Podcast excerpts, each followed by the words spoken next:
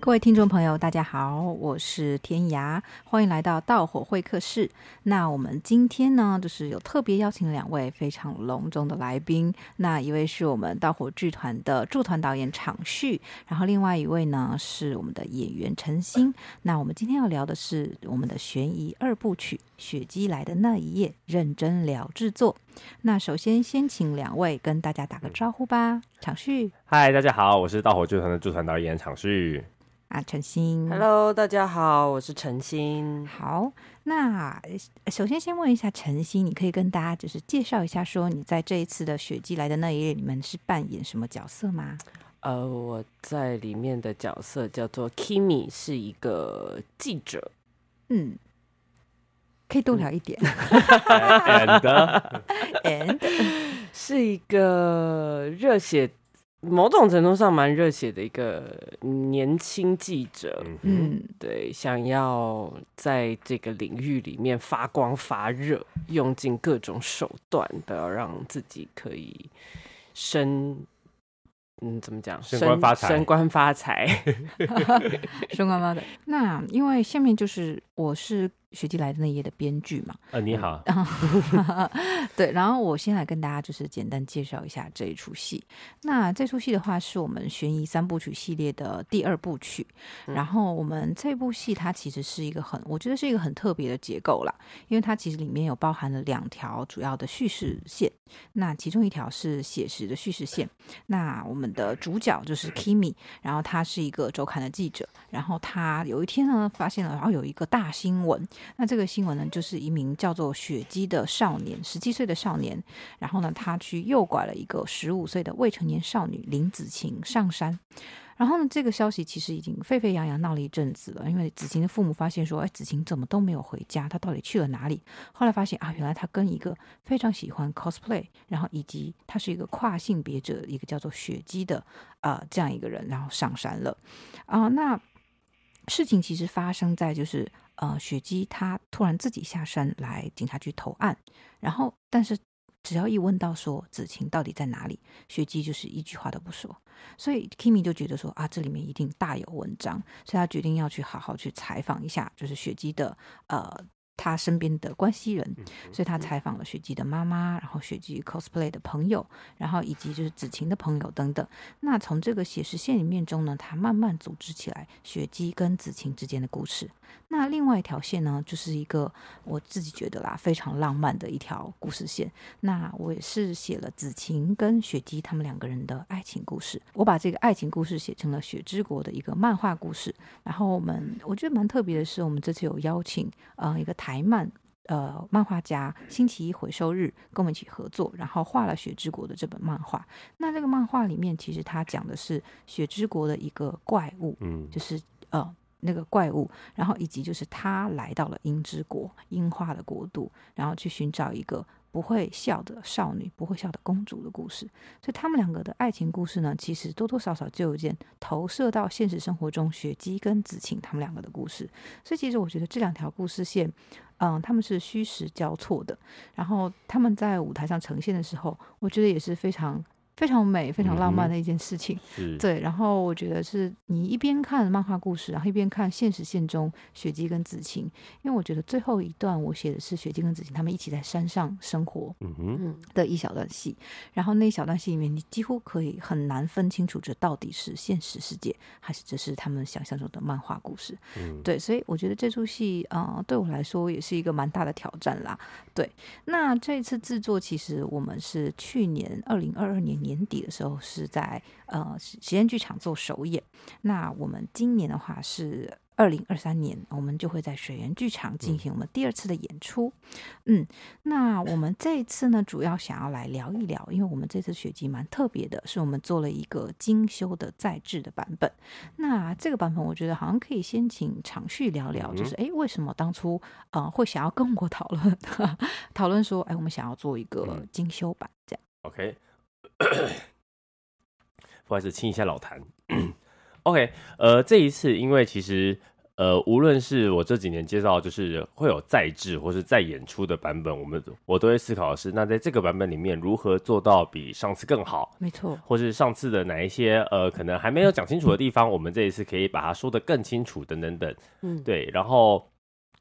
当然之前的版本里面有好的东西，当然是让它完整保留。对，然后今年的版本里面比较是我们把它再进化。然后做的再更精致一点，嗯、这个状态里面，嗯、我们这次的进化其实改动比较大的反而是 Kimi 这个角色嘛。对这个角色的一个主观判断跟他的一个视野，嗯、因为 Kimi 这个角色在剧中有一个蛮重要的，呃，有两个蛮重要的目标。他第一个是他有点是跟观在观众的视角，观众会借由 Kimi 的视角来看这整个戏剧故事。第二个是 Kimi，我觉得很过瘾的是，他会穿梭在两个世界，嗯、一个是写实世界，一个是雪之国的世界。对，所以这两个视角蛮重要的。然后，呃，这个目的去年有达成，所以今年想在更多的是他在穿梭这两个目的的其中，这个角色他本身核心的内在思想或是内在的价值观是怎么样？嗯，因为这一次其实陈星饰演的角色是 Kimi 嘛，然后算是写实线里面的一个主角，是的。然后他是循着这个关系人的这一条线，逐渐探索说，哎，灵性少女失踪案的真貌到底是怎样？嗯、那因为我们这一次的。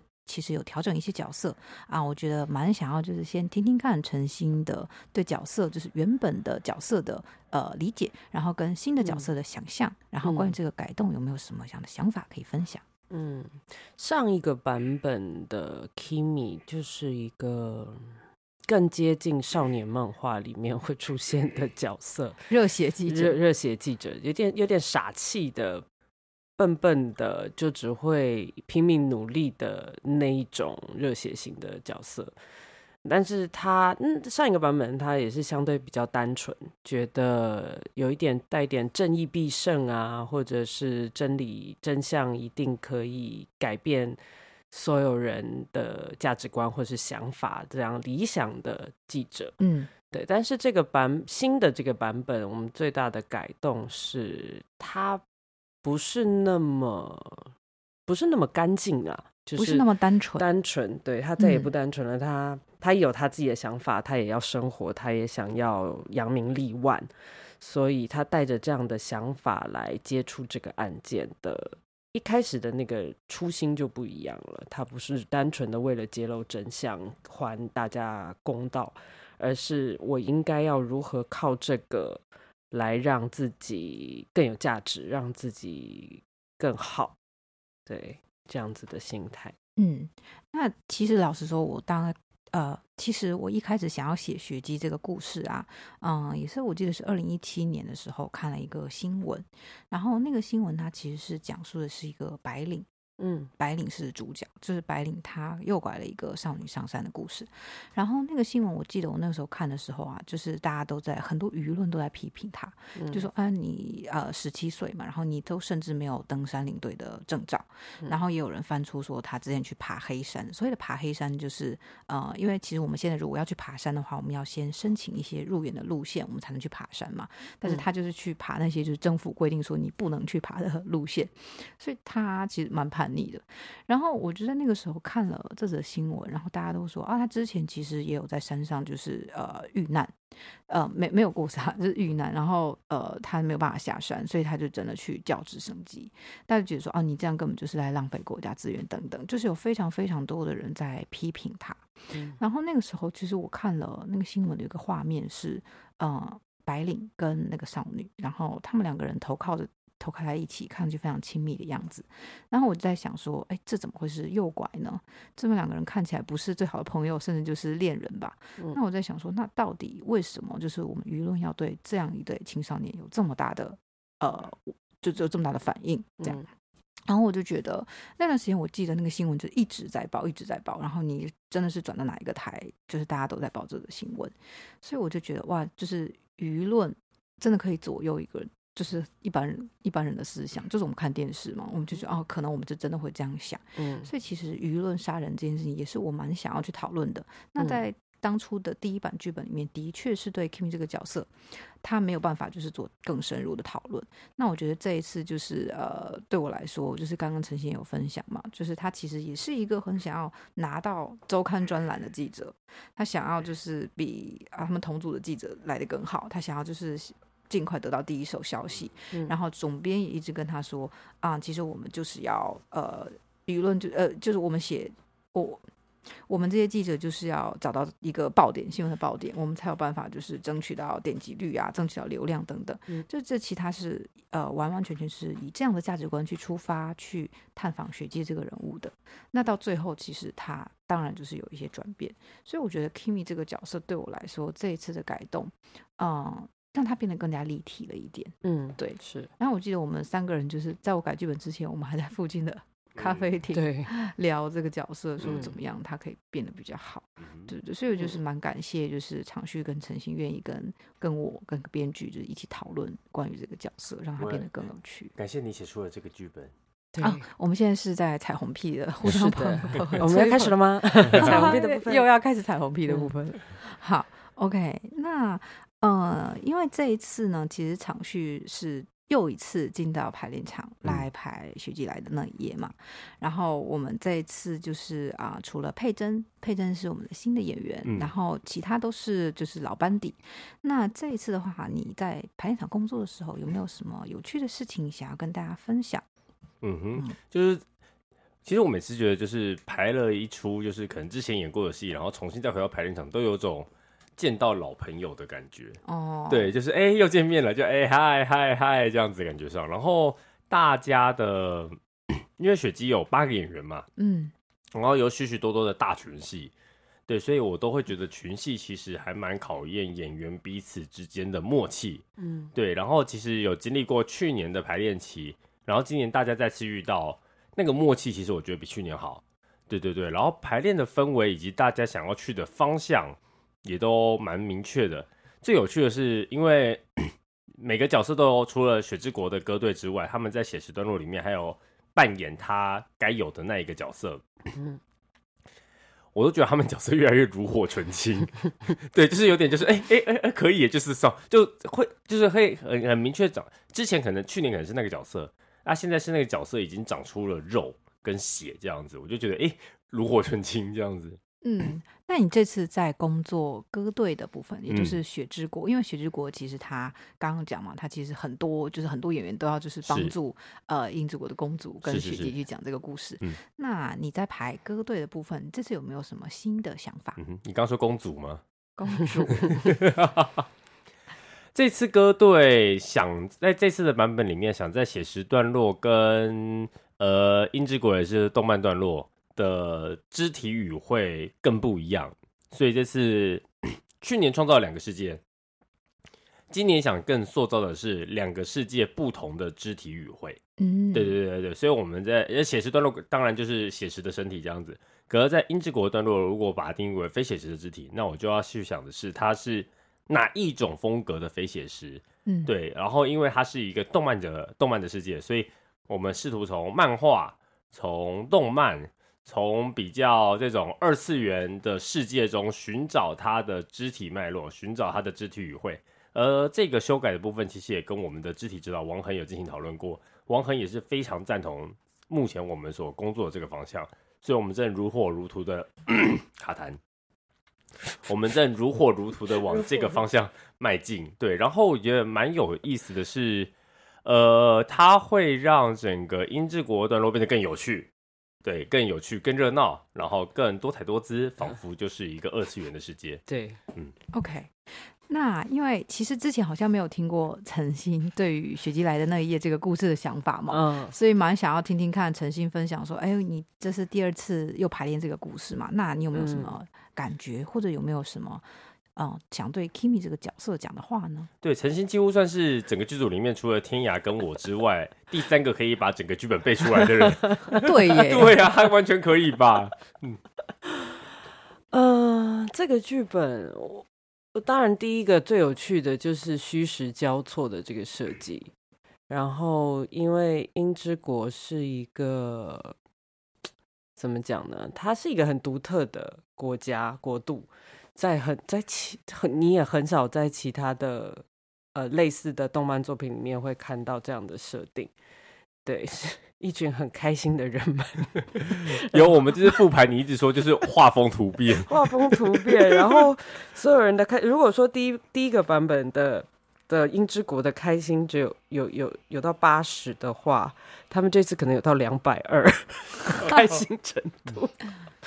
对，那这就是看着歌。歌队们去完成、去塑造这个开心的国度，是一件非常非常有趣的事情。嗯，你就看到所有演员把自己快乐的投射。都放在排练场上，然后让它变成一个完整的作品，就很很很妙。快乐快乐的投射，快乐的投射，大家都会各自表现自己快乐的 样貌，这样那很特别。那每个人对于快乐理解是不一样的，对对，这个有趣，对对对对。我们的状态就是往死里快乐。对，然后因为这个版本的的 Kimi 跟上一次。很不一样的地方，就是跟《英之国》这个想象的世界的距离感有点不一样了，嗯、所以这一次常常会有一种突然之间被吓到的感觉，就是这这么这么快乐吗？有有有是这样的，是不是这样子的感觉会不断不断的发生在舞台上？嗯，因为原本的版本的 Kimi 他是完完全全投入到。呃，雪之国、樱之国的这个漫画世界里面，对。但是现在他其实跟他是有一点距离，他有点像是为了去写这个专栏，或者为了去理解说雪姬这个人，所以他才去看这本漫画。所以我觉得，嗯、哦，原来这么快乐，会被吓到，好像是 是可以理解的。对，哈，嗯，也因为这样，所以对两个版本的 Kimi 对于雪姬这个角色、这个人物的理解是截然不同的。嗯，对。以前第一个版本的时候是更多的，更对那个对那个雪姬的角色是有带有很多温暖的情感的，嗯、觉得哦，原来他是喜欢这样的人，嗯、然后他是一个他一个会喜欢这样故事的人，他肯定是一个怎么样怎么样怎么样的。那这个怎么样怎么样，其实都是比较正向的，嗯，对。然后这一次伴随着那个快乐的增长，所以然后再加上距离的拉开，所以现在的 Kimi 在理解。雪姬的时候是一种哈，原来是这样的吗？啊，我为什么会是这样的呢？这样子，那最后有被解答这个疑惑吗？呃，嗯，没有。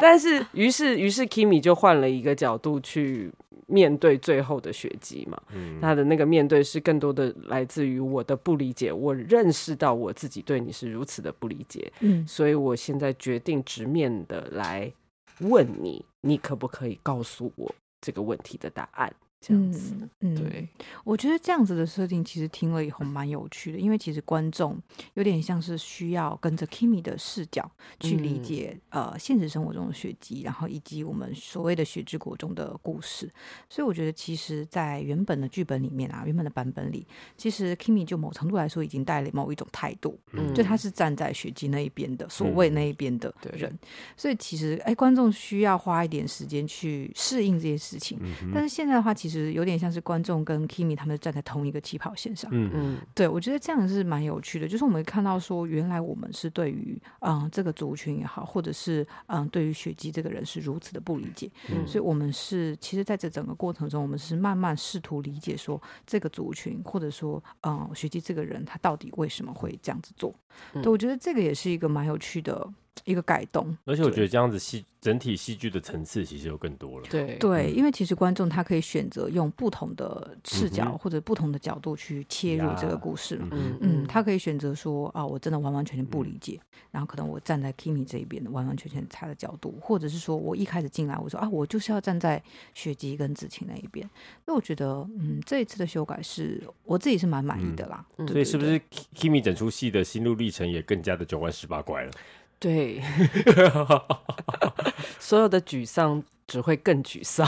然后所有的对于工作上的累只有更累，只有更累，真真切的感受到那个累。对，我觉得这也是一个蛮好玩的事情，因为我上次去看整盘的时候，其实原本的剧本里面就有一点点这样，但这次更、嗯、更加明显。因为其实要要剧透一下，是说他在写实线呐，Kimi 在写实线之中，他访问到的所有的对象都没有跟他说一些有用的事情，所有人就都是他都是在进行一些就是失败的访谈，对，然后一直遇到。一些很奇怪的人，一直被打枪，然后价值观一直被毁灭。对对，有人生好难。对，有时候排排都会觉得说，我我开始越来越理解那些为了就是标题杀人的那些笔者了，因为他可能采访对象真的没有告诉他什么可以用的事情，他就只能东拼西凑出一个这样子的结果。Uh huh. 对、oh，OK。那我们这一次就是呃蛮特别的是，我们子晴呢，就是有一位新的演员的加入，是吕佩珍，嗯、佩珍的加入。嗯嗯、然后呃，我相信就是她的加入一定也给这个剧组带来了不同的火花跟碰撞。嗯嗯、然后也蛮想要问问看长旭，就是你这一次在跟佩珍的工作的过程中，有没有什么啊、嗯呃、是可以跟大家分享的？明白，因为去年已经排过这个版本，所以今年因为换了一位演员，就是从以恩换成佩珍。然后，因为我的想法是，因为演员不一样，所以他所面对到的角，呃，因为演员质地也不一样，就是这两位演员的质感也差很多，所以对于呃佩珍来诠释这个角色，其实我是抱着比较开放的态度，也就是说，呃，不会让他一一定要跟去年的子晴长得一模一样，对，然后呃，在这个过程里面，反而有时候有些部分会出现。蛮不一样的火花，以及蛮不一样的诠释，而这些诠释，呃，相信跟子晴对戏最对最多的舒涵，应该也是感受很深刻这样子，所以舒涵也会因为子晴所给予的态度或是反应的不同，而改变他的角色的呃应对方式。对这件事情，我觉得其实因为当然这出戏我们已经有一些东西本来就是想要改变的，而这些改变的东西再加上佩珍的改变，其实会让整个戏。在已经有的很好的基底之下，长出不一样的花。嗯嗯嗯嗯，对，相信这个花也是我会很期待。对，我也很期待。嗯，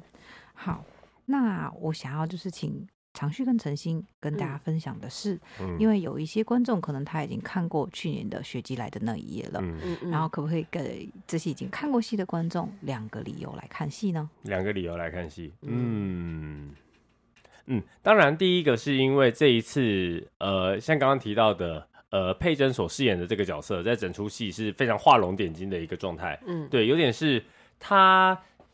呃，所有角色都，呃，在剧本的编排上，所有角色都在一个叙事脉络里面，可是他这个角色一直在穿梭这些叙事脉络，仿佛他有一个明确的方向要往那边走，而其他人怎么样他都不管的这个角色的一个状态上，而。在这样的一个特殊的位置里面，所以这个角色的不同也会直接以及间接的导致这出戏的不同。对，所以这一次佩珍所参与的这个戏的里面，我觉得在这一个改变是非常值得令人期待的，这是第一点。然后第二点是，呃，这出戏其实它更精致了，无论在呃表演的方向上、表演的选择上，或者是一些肢体的脉络上，对。然后其实我们也把它呃弄得更。更为细致，然后我觉得这是一个很难得的一件事情，就是一个导演他可以有这么多时间，可以把一出戏精雕细琢到一个我们觉得很漂亮的状态，有点像是因为呃《雪见的那一夜》这个戏是比较冰冷的嘛，就我就觉得很像一个冰块，然后去年先把这个冰块雕刻出了一个形状，然后今年是把这个形状变成冰雕的这个过程，嗯哼，嗯。呃，当然，第一个我可以说的就是可以来看 Kimi 的改编，嗯、因为真的跟上一版的 Kimi 太不一样了，很可以来看一下。耍坏的 Kimi 这样，嗯，对，因为其实上一版的时候有蛮多观众在看完戏之后，我记得是在演后座谈那一场，嗯、也有提一些，就是啊，你对于 Kimi 这个角色会不会再进行改动？会哦，我们改动了，我们听到了大家的建议，嗯、所以我们真的做了这件事情。所以如果你去年呃看过雪姬，然后你刚好听到这个 Podcast，然后你来看一看，你的意见被接受了采纳，所以看到一可就那感觉有点像是看到一位老朋友的改变，是，对对对。对对对对，然后第二个就是就像看呃，长旭刚刚讲的，就是精雕细琢的部分。其实，在很多这个戏里面，很多小的细节，我们做了一些诠释上的改变。那这个也是蛮值得期待的，因为好像说故事就是那样，可是其实说故事，你只要稍微偏一点角度，故事的风格跟呃观看的感受就会有很不一样的地方。我觉得这也是蛮值得期待的。嗯哼，那我的话，我自己是觉得，因为我们去年是在实验剧场演出嘛，然后我们其实这出戏它的整个布景，它整个道具布景，嗯，嗯，呃，真的非常漂亮，很难得。对，然后我们有一些就是雪山景、山景的移动，嗯，然后我们是用这些非常。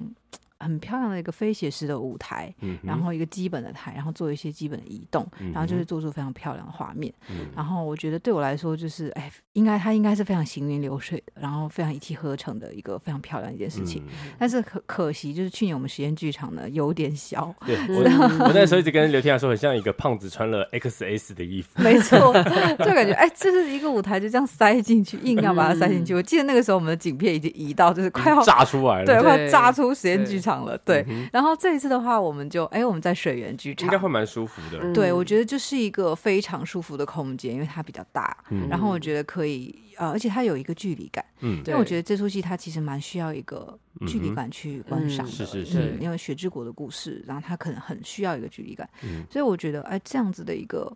呃非常浪漫的故事，然后我们隔着一个距离去看，然后一个非常漂亮的幻景，一个非常漂亮的镜片的移动。嗯。嗯、呃，我觉得这样子的。呃，感觉应该是最适合雪姬这出戏的，嗯，所以我就是我个人就非常期待，就这出戏进入学院剧场之后，他可以一展他的手脚，这个、嗯、这个胖子终于可以伸展开他的手脚的时候，啊、呃，他会是一个多么漂亮的一个演出。嗯，而且我觉得蛮难得的是，有时候在接接一些案子，会觉得哦，演员就是哦来接案这样子，可是这次在重新再排的时候，会感觉到其实演员们对这部戏是有爱的。嗯，对，这个东西其实是我觉得是很不一样的感受，嗯、然后这个东西会呃用一种另一用另一种不同的方法被呈现在整个作品里面。嗯。嗯，那还有一些观众其实他可能还没有看过《雪姬来的那一夜》这出戏，从、嗯、来没看过，嗯，那他可能还在观望中。那有没有什么其他的？呃，推荐的理由给这些还没有看过戏的观众呢？嗯，别再观望了，赶、嗯、快请上 OpenTix 按下购买的按钮。这么的简单，嗯，对。因为我我觉得这个阵容是非常是非常漂亮的阵容啊，嗯、我也觉得，而且我觉得其实有一种一票两戏，因为我其实每次在导水就会觉得我在导两出戏，哦，对对对 对，因为一个写实戏，一个一个是动漫嘛，是是是。然后我觉得以纵观目前呃，就是剧场有的文本也好，或者是表演也好的，或是风格也好的状态上，这个剧本是有它的特殊性的，嗯，对，然后是有它的。少见性，对，会蛮特别的。谢谢你，哎，不客气啦。那我的话，我觉得 我自己觉得啦，就是作为一个编剧的话，这出戏应该是我写过最浪漫的一出戏了。嗯嗯，我自己觉得。然后以及就是我在写的时候，我觉得呃，应该说这悬疑三部曲嘛，首部曲《幽灵晚餐》嗯，二部曲《雪姬》，然后三部曲是《艋舺公园杀人事件》。嗯，其实我觉得里面包含的。情感这件事情，嗯、其实雪姬来的那一页里面的情感是最丰富的，嗯，然后它是最厚的，嗯，然后是我倾注了倾注了最多的呃心血，嗯，就是来书写这两个青少年青少女的爱情故事，嗯，对，所以我觉得啊，就是一个爱情故事也可以变得悬疑，就我觉得光是这一点，就是大家可以来看一看，就看来看天涯的浪漫啦，对，对，对，OK。好，那今天也非常感谢场旭跟陈星来到我们的节目啊。我们的雪姬来的那一夜是十二月十四到十七号，是我们盗火剧团十周年唯一一次三戏连演。那我们的演员除了我们的陈星 Kimi 之外呢，还有佩珍、舒涵、玉慈、赵慈、沙宣和杰安，请大家务必到水源剧场来，一起跟我们共襄盛举，一起来过盗火剧团的十周年的十岁生日。那购票的话，请上。OpenTix，那也今天非常感谢长旭跟陈星来到我们的道火会客室。那我是天涯，感谢各位观众的收听，那，拜拜。拜拜。